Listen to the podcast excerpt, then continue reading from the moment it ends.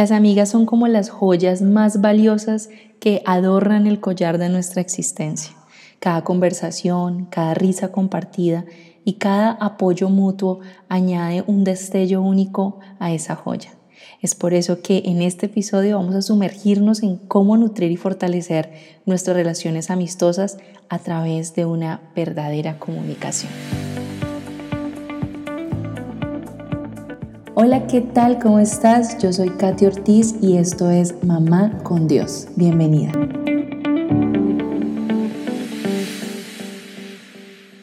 Hola queridas amigas, feliz y bendecido día. Bienvenidas una vez más a otro episodio de Mamá con Dios. Y como lo hablamos hoy, vamos a estar adentrando en un aspecto tan significativo como enriquecedor de nuestras vidas y eso es la comunicación con nuestras amistades. Dice la palabra de Dios en Proverbios 17, 17, el amigo ama en todo momento y es como un hermano en tiempo de angustia. ¿Has experimentado esa amistad genuina y amorosa que este versículo describe? Ha sido esa amiga que brilla en momentos de alegría y que sostiene en tiempos de dificultad. Las amistades son un regalo de Dios y la comunicación es el pegamento que mantiene unidas esas relaciones especiales. Cuando nos comunicamos adecuadamente con nuestras amigas, no solo compartimos momentos y risas, sino que también construimos una red de apoyo que es inquebrantable. Uno de los ejemplos más poderosos de comunicación amorosa lo encontramos en la vida de Jesús. Jesús fue un maestro incomparable en el arte de conectarse con las personas a un nivel profundo, significativo. Jesús no solamente hablaba con palabras, sino que su comunicación iba más allá él escuchaba realmente con el corazón. Y cuando leemos el Evangelio, vemos cómo Jesús se involucraba plenamente en las vidas de las personas. Escuchaba sus historias, compartía sus alegrías y dolores, les brindaba consuelo, pero también les daba dirección. Su interés era genuino y su empatía realmente era palpable. Incluso en medio de las multitudes, Jesús tenía esa capacidad de hacer que cada individuo se sintiera valorado y amado. Jesús también nos mostró cómo expresar apoyo y aliento. Sus palabras eran una fuente de sanidad y de restauración para aquellos que estaban quebrantados y desesperados.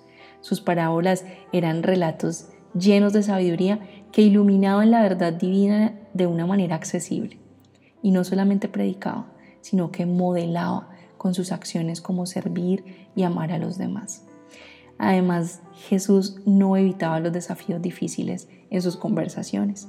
Jesús abordó temas delicados con amor y con verdad, siempre buscando el bienestar y siempre buscando la transformación de las personas. Su comunicación era clara, era directa, pero también estaba llena de gracia y de compasión. Y te cuento todo esto sobre Jesús, que lo sabes, porque al seguir el ejemplo de Jesús podemos nutrir nuestras amistades a través de una comunicación realmente sincera y significativa. Podemos aprender a escuchar con atención, podemos aprender de Jesús a expresar nuestro apoyo con sinceridad y enfrentar los desafíos con amor y comprensión. Recordemos que nuestras amistades son como un tesoro preciado y que la comunicación es esa llave que desbloquea su potencial.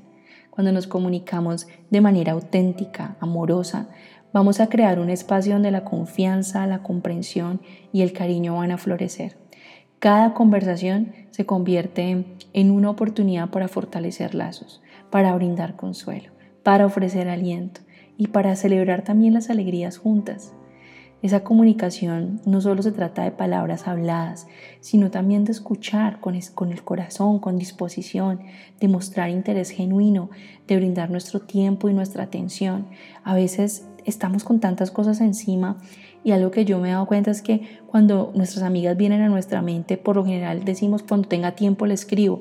Y resulta que probablemente no vas a tener tiempo, el resto del día va a seguir estando igual de ocupado. Algo que quiero empezar a implementar y, quiero invitarte a hacerlo conmigo es que cuando una amiga venga a nuestra mente, tomemos un, un minuto, 10 segundos y le escribamos, hola, ¿cómo estás?